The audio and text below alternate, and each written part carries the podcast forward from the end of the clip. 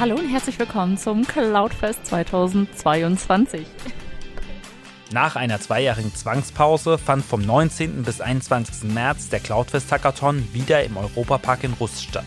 Der Hackathon ist dort eine feste Größe und findet traditionell am Wochenende vor dem eigentlichen Cloudfest statt. Für die Entwickler aus der ganzen Welt ist es eine tolle Chance, um gemeinsam an spannenden Projekten zu arbeiten, zu netzwerken und natürlich darf auch der Spaß dabei nicht fehlen. Am Rande der Veranstaltung konnte ich Teilnehmer und Juroren vor Ort interviewen und sie zum Hackathon, zu den jeweiligen Projekten, in dieser etwas anderen Inside Ionos Folge befragen. Mein Name ist Thilo Hertel und als ersten Interviewgast begrüße ich David Jadin. Er ist Jurypräsident und Mitorganisator des Cloudfest Hackathons sowie Ansprechpartner und Mentor für die Projektgruppen. Jetzt interessiert mich als erstmal die Frage, was ist überhaupt ein Hackathon oder was hattest du bedeuten? Kannst du das vielleicht mal kurz definieren? Ein Hackathon im, in der Originalidee ist, ja, wie soll man das nennen? Ein, ein freundlicher, konkurrenzgetriebener Wettbewerb zwischen Hackern, wenn man so will, also äh, oft Leute mit technischem Hintergrund und ist über die Jahre zu einem sehr gängigen Format geworden, um ergebnisoffen um ein Thema herum nach digitalen und auch nicht digitalen Lösungen zu suchen. Und der Cloudfest Hackathon, zum wievielten Mal findet der statt? Das ist jetzt tatsächlich die fünfte Ausgabe. Ähm, wir hatten zwei Jahre Pause wegen dieser klitzekleinen Pandemie, die zwischendrin war. Wie viele Teilnehmer gab es diesmal? Wir hatten dieses Mal ziemlich genau 100 eingeladen. Ich glaube 91 sind es dann jetzt geworden. Mit Abstand das größte Event, was wir bisher gemacht haben. Es ist aber so, dass nicht nur Entwickler mitmachen können. Also für wen ist der Hackathon offen? Es sind nicht nur Entwickler. Das ist erfahrungsgemäß sogar kontraproduktiv, wenn so ein Team nur aus Entwicklern besteht, weil man verliert dann oft so ein bisschen die Bedürfnisse Bedürfnisse des normalen Nutzers aus den Augen. Das wird ganz besonders dann spannend, wenn irgendwas gebaut werden soll, was zum Schluss ja eine grafische Oberfläche, irgendwas zum Klicken hat. Entwickler ja haben da oft eine sehr besondere Herangehensweise, wissen natürlich auch, wie der Button aussehen muss und da jemand von außen zu haben hilft.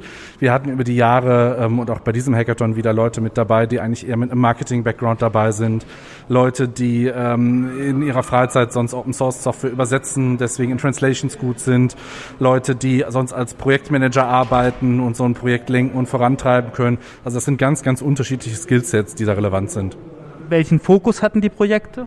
Es gab dieses Jahr einen Fokus tatsächlich auf WordPress-Projekte. Da waren sechs von acht Projekten bei, die einen unmittelbaren WordPress-Bezug hatten und zwei Projekte, die von WordPress losgelöst waren. Das eine war ein Projekt dann mit dem Fokus Joomla als, ähm, als CMS-Marktbegleiter und ein weiteres Projekt, das sich ganz CMS-unabhängig mit der Frage beschäftigt hat, wie man Dokumente digital signieren, also unterschreiben kann. Du bist neben dem, dass du Jurypräsident bist, auch äh, Ansprechpartner und Mentor für die Projekte. Was bedeutet das genau oder was sind da deine Aufgaben? Das bedeutet vor allen Dingen, wenn Projektideen eingereicht werden, dass man zusammen mit den Einreichern, mit den späteren Projektleads daran arbeitet, diese Projektidee so zu formen, äh, umzubauen, zu strukturieren, dass absehbar ist, dass es mit dem begrenzten Zeitfenster, den man bei so einem Hackathon auch hat, auch wirklich zu einem guten Ergebnis kommt. Ähm, also ja, genau, die Idee entsprechend zu formen, vor allen Dingen die Idee auch so zu formen, dass bei der initialen Projektvorstellung, das ist das Format beim Hackathon, am Anfang werden die Projekte vorgestellt und die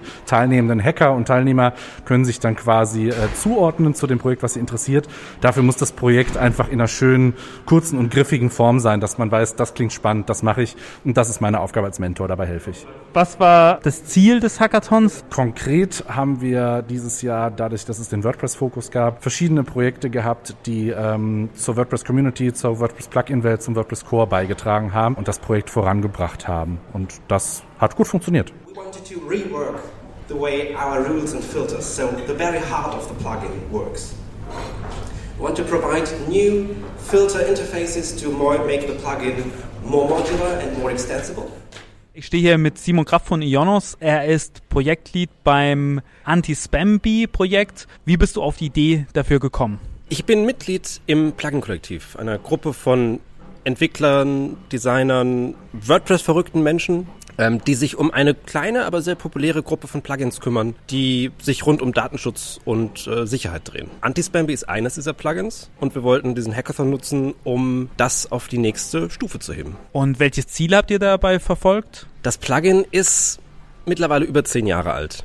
Und es ist organisch gewachsen im Laufe der Zeit. Verschiedene Entwicklerinnen und Entwickler haben Code dazu beigetragen und das kam so Schicht auf Schicht und wurde mit der Zeit ein bisschen komplizierter. Es hat hervorragend funktioniert und tut das bis heute. Es erkennt Spam-Kommentare in WordPress. Aber es war für Entwicklerinnen und Entwickler, die dran arbeiten wollen, nicht so ganz die angenehmste Experience. Und wir wollten das ein bisschen runterbrechen, einfacher machen, modularer gestalten und damit auch anderen Plugins und anderen Use Cases erlauben, sich in unsere Spam-Erkennung reinzuhängen. Also zum Beispiel im Moment erkennt das Plugin Kommentarspam und markiert ihn oder löscht ihn, wenn man das möchte. Und in der Zukunft soll es möglich sein, dass andere Formular-Plugins zum Beispiel oder auch der WordPress-Login darüber geschützt werden können und über die gleichen Regeln und Filter abgedeckt werden. Das heißt, daran habt ihr auch konkret gearbeitet jetzt während der letzten zwei Tage? Genau, wir haben einmal den komplett bestehenden Funktionsumfang des Plugins genommen, runtergebrochen, woraus der eigentlich besteht und dann das neu auf der grünen Wiese wieder aufgebaut. Zu welchem Ergebnis seid ihr da gekommen? Wir sind deutlich weitergekommen, als ich zu hoffen gewagt hatte. Wir sind im Prinzip so weit, dass wir eine erste Vorabversion haben. Also die ist noch nicht dafür bereit, dass sie produktiv auf Webseiten eingesetzt werden sollte. Wir sind da ein bisschen vorsichtig. Anti-Spam-B hat knapp 700.000 aktive Installationen und wir sind sehr vorsichtig, irgendwelche Codeänderungen an diese User rauszuhauen, weil wir nicht wollen, dass unsere Spam-Erkennung schlechter wird durch irgendein Update. Das heißt, wir sind jetzt so weit, dass wir eine vom Funktionsumfang her komplette Version dieses Plugins haben, die wir eine Weile intern testen werden, wo wir noch ein paar kleine Veränderungen hier und da dran machen werden, die dann aber im Prinzip soweit wäre, dass sie veröffentlicht werden kann. Also wir sind tatsächlich einmal komplett durch alle Schritte durchgelaufen, die wir machen wollten. Das heißt, es geht jetzt nach dem Hackathon weiter und ihr versucht es quasi den offiziellen Rollout fertig zu machen. Werdet ihr das auch in dem Team machen, wie ihr hier seid? Das Hackathon-Team bestand aus einigen Mitgliedern des Plugin-Kollektivs und einige Neuansteiger, bei denen wir uns natürlich freuen, wenn sie weiterhin mitarbeiten. Ansonsten wird die Arbeit von hier aus erstmal im eigentlichen Plugin-Kollektiv-Team weiterlaufen und dann auf diesem Weg auch den Weg in die Öffentlichkeit finden. Das zweite Projekt, das von einem Jonos-Kollegen initiiert wurde, dreht sich um das Thema IndieWeb und WordPress. Um herauszufinden, welche Idee dahinter steckt und was das IndieWeb überhaupt ist, habe ich mit dem Project Lead und Jonos WordPress-Experten Matthias Pfefferle sowie dem Freelance-Webentwickler und Teammitglied Hagen Graf gesprochen. Also durch die ganzen Entwicklungen der letzten Jahre, dass soziale Netzwerke immer geschlossener, sich immer mehr abgeschottet haben und man nicht wirklich mehr an, an Daten rankam und dass ähm, auch immer mehr Plattformen verschwunden sind und damit auch die ganzen Daten, die User auf der Plattform bisher gesammelt haben, hat sich so eine Bewegung gegründet, die versucht, unabhängig zu diesen ganzen sozialen Netzwerken zu sein. Und das ist eben diese In-die-Web-Bewegung. Und da ich schon irgendwie, seitdem ich meine erste Webseite gebaut habe, versuche, unabhängig zu bleiben, hat mich das ähm, von Anfang an angesprochen. Und ich habe eben angefangen, die, diese in die Web-Idee in, in WordPress zu implementieren, weil das die Plattform ist, ähm, auf die ich die ganze Zeit gebaut habe. Und das hat immer mehr Anklang gefunden und deswegen habe ich gedacht, ich gucke mal, dass ich das auf dem Cloudfest-Pitch für einen Hackathon. Und das Ziel, das dahinter steckt, also mit dem du hier angetreten bist heute?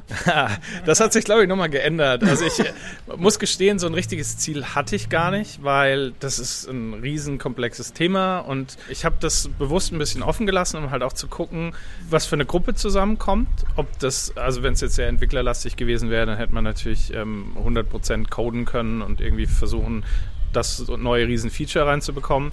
Aber es war sehr ausgewogen und ich habe gemerkt, dass es eher so in die Richtung ging, dass ich am Anfang sehr viel erklären musste, was das Ding kann. Und wir dann schnell darauf kamen, dass es vielleicht nicht das Problem ist, dass die Technik oder wie das Ganze funktioniert nicht das Problem ist, sondern eher, dass es Leute, normalsterbliche Nicht-Entwickler-Leute es nicht verstehen. Und dann ging äh, der Hackathon jetzt eher in die Richtung, wie kann man das Plugin so gestalten, dass es jeder versteht und einfach nutzen kann. Und Hagen, du hast an dem Projekt mitgewirkt. Äh, warum hast du dich gerade für das Projekt entschieden? Ja, es geht um Interoperabilität und das ist ist eigentlich das Ding, weil im Idealfall merkt keiner, dass es dieses Projekt gibt, sondern alle Systeme sind interoperabel. Das heißt, du hast jetzt hier in deinem Podcast irgendeine Shownote, wo ein Link drin steht und ich kriege auf meinem Blog oder weiß der Kuckuck, wo du dahin praktisch eine, eine Menschen, oh, das steht da. Und das Schöne ist, man kann das noch mit Bedeutung aufladen. Also du kannst sagen, das ist ein Like oder wenn es ein Video ist, ich habe das Video geguckt oder also du kannst, sag ich mal, so eine, so eine Bedeutung wieder zurücksenden. Und das muss man auch alles gar nicht verstehen. Im Prinzip wäre der Idealfall so, dass jede Plattform dieser Welt das implementiert und praktisch einfach ein Hinweis kommt, da hat einer deinen Post gelesen, gehört, gespeichert, gesonst wie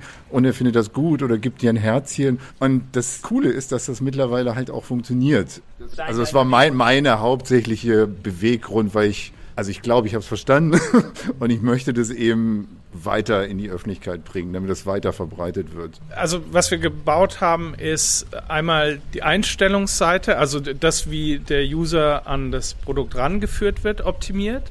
Und zwar nicht, dass es so eine klassische Einstellungsseite ist, wo man eben Häkchen setzt, sondern dass es eher so, ein User-Flow ist, also dass der User bei der Hand genommen wird und so durch die Einstellungen durchgeführt wird. Und auf der anderen Seite, wie, wie jemand jemand anderen verlinkt, wie man da diesen Kontext dazu gibt. Also, dass es nicht nur eine Verlinkung ist, sondern dass es vielleicht ein Like ist, dass es äh, ein Repost oder einfach nur ein Bookmark ist, dass man das in der UI schön abbildet, dass es eben nicht so ist, dass man HTML bearbeiten muss, sondern dass man schön Knöpfe hat. Also dass es endkundenfreundlich ist.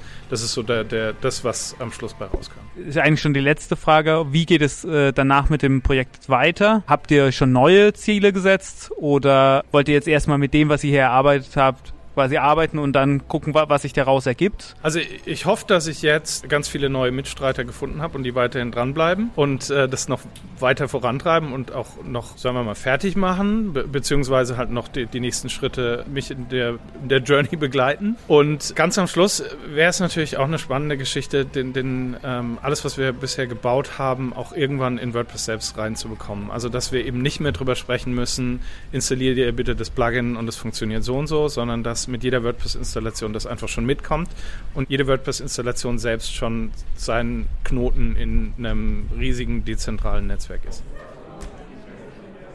Ich spreche hier mit Elisa von Joomla. Zum wieviel Mal nimmst du an dem Hackathon teil und warum nimmst du an dem Hackathon teil? Also ich nehme heute zum oder dieses Wochenende zum allerersten Mal teil. Ich wurde vor zwei Jahren schon mal eingeladen von einem Joomla Teammitglied, dass ich da einfach mal äh, ja, reinfühlen kann, wie das ist, äh, an so einem Hackathon teilzunehmen. Und da habe ich mich damals schon richtig drauf gefreut und somit freue ich mich auch jetzt, ähm, dieses Wochenende dabei zu sein und ja, den, den Vibe hier mitzukriegen. Was gefällt dir hier besonders gut? ja, die Gruppendynamik und ähm, natürlich, dass man seine Leute auch mal wieder sieht, die man sonst auf Konferenzen getroffen hat und dass man halt viel voneinander lernen kann und zusammen an Projekten arbeiten kann. Woran arbeitest du jetzt die Tage? Ich war Teil von einem Team, äh, das an der äh, sogenannten TUF-Integration in Joomla ähm, gearbeitet hat. TUF ähm, heißt The Update Framework und äh, es geht darum, Updates sicherer zu machen. Und warum hast du genau dieses Projekt ausgesucht? Also Joomla liegt nah, hätte ich jetzt mal gesagt. Ja, richtig. Eigentlich gab es für mich nichts nachzudenken. da bin ich völlig beeinflusst gewesen von, von Joomla und äh, habe sofort mich für dieses Projekt entschieden, ohne drüber nachzudenken. Alain Schlesser von Bright Nucleus und Pascal Birchler von Google teilen sich die Leitung des Projekts Bento und WordPress. Im Interview haben sie mir verraten, welche Idee hinter dem Projekt steckt. Ja, die Idee war, die äh, Bento Web Komponenten mit Gutenberg zu verbinden, um zu sehen, wie gut das Konzept von Bento aufgeht, um Komponenten zu bauen, die einerseits von der, von der Performance her sehr hoch optimiert sind, die andererseits aber flexibel in bestimmte Zielplattformen kompiliert werden können. Und die Grundidee war, dass die Bento-Komponente als React-Komponente im Gutenberg-Editor landet, aber als standardisierte Webkomponente ins Markup gehandelt wird. Könnt ihr mir kurz sagen, was Bento ist? Ja, also Bento ist eine Bibliothek, eine Reihe von äh, Webkomponenten, wie er alle bereits erwähnt hat, also verschiedene Komponenten mit je nachdem mehr oder weniger Interaktivität, zum Beispiel äh, ein Carousel oder ähm, Lightbox äh, oder Accordion. Also das sind typische Elemente, die man ja braucht beim Web Development.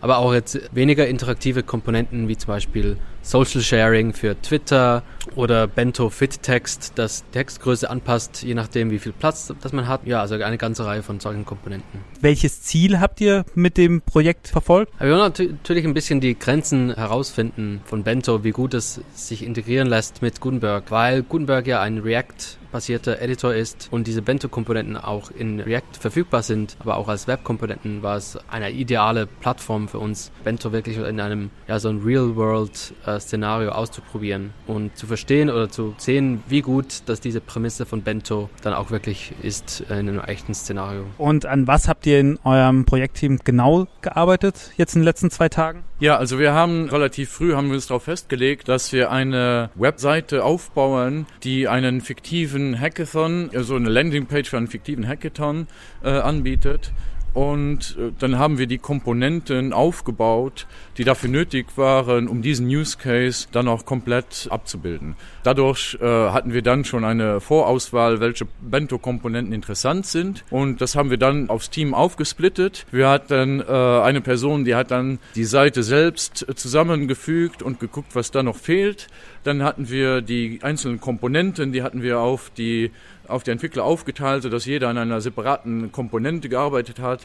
Jeder hat so seine eigene Herangehensweise bisschen gehabt, um zu, um zu verstehen, wie das funktioniert und welche Probleme da auftauchen. Und dann hatten wir schlussendlich noch sehr viel Zusammenarbeit, um dann alle diese Stränge wieder in ein gemeinsames Plugin zu fügen. Und dieses Plugin, das war dann äh, neben der Webseite, die wir zu Demonstrationszwecken hatten, war dieses Plugin das Endresultat, das man jetzt auch auf, auf GitHub sich ansehen kann, das man auch nutzen kann und das eventuell sogar eine frühe Version von etwas ist, das tatsächlich für einen reellen Produktionseinsatz gedacht ist. Das heißt jetzt, mit diesem Hackathon hört es nicht auf, das heißt danach wird es mit eurem Projekt weitergehen. Ja, also durchaus haben wir noch sehr viele Dinge, die wir da weiterentwickeln wollen an diesem Projekt. Dinge bei diesem Plugin selber, das jetzt alle erwähnt hat, aber auch Änderungen oder Erweiterungen in Gutenberg, die wir entdeckt haben, äh, wo man etwas verbessern kann, aber auch, wir können auch beitragen zu Bento selber, um, um diese Komponentenbibliothek noch besser zu machen. Ähm, also ja, die Arbeit geht uns bestimmt nicht aus.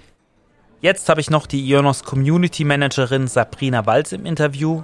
Sie ist Teil der Cloudfest Hackathon Jury und erläutert mir, wie die Projekte bewertet wurden, welche Kriterien berücksichtigt wurden und was es zu gewinnen gibt. Ja, wir haben drei spezielle Kriterien. Einmal wird gewertet, welches das effizienteste Team war. Das heißt also, da wird nachgeschaut, wie komplex war die Aufgabenstellung, wie viel konnte davon umgesetzt werden und wie groß ist der Impact. Also was kann ich am Ende dann tatsächlich mit den Ergebnissen dann für die Community auch anfangen? Ist es umsetzbar?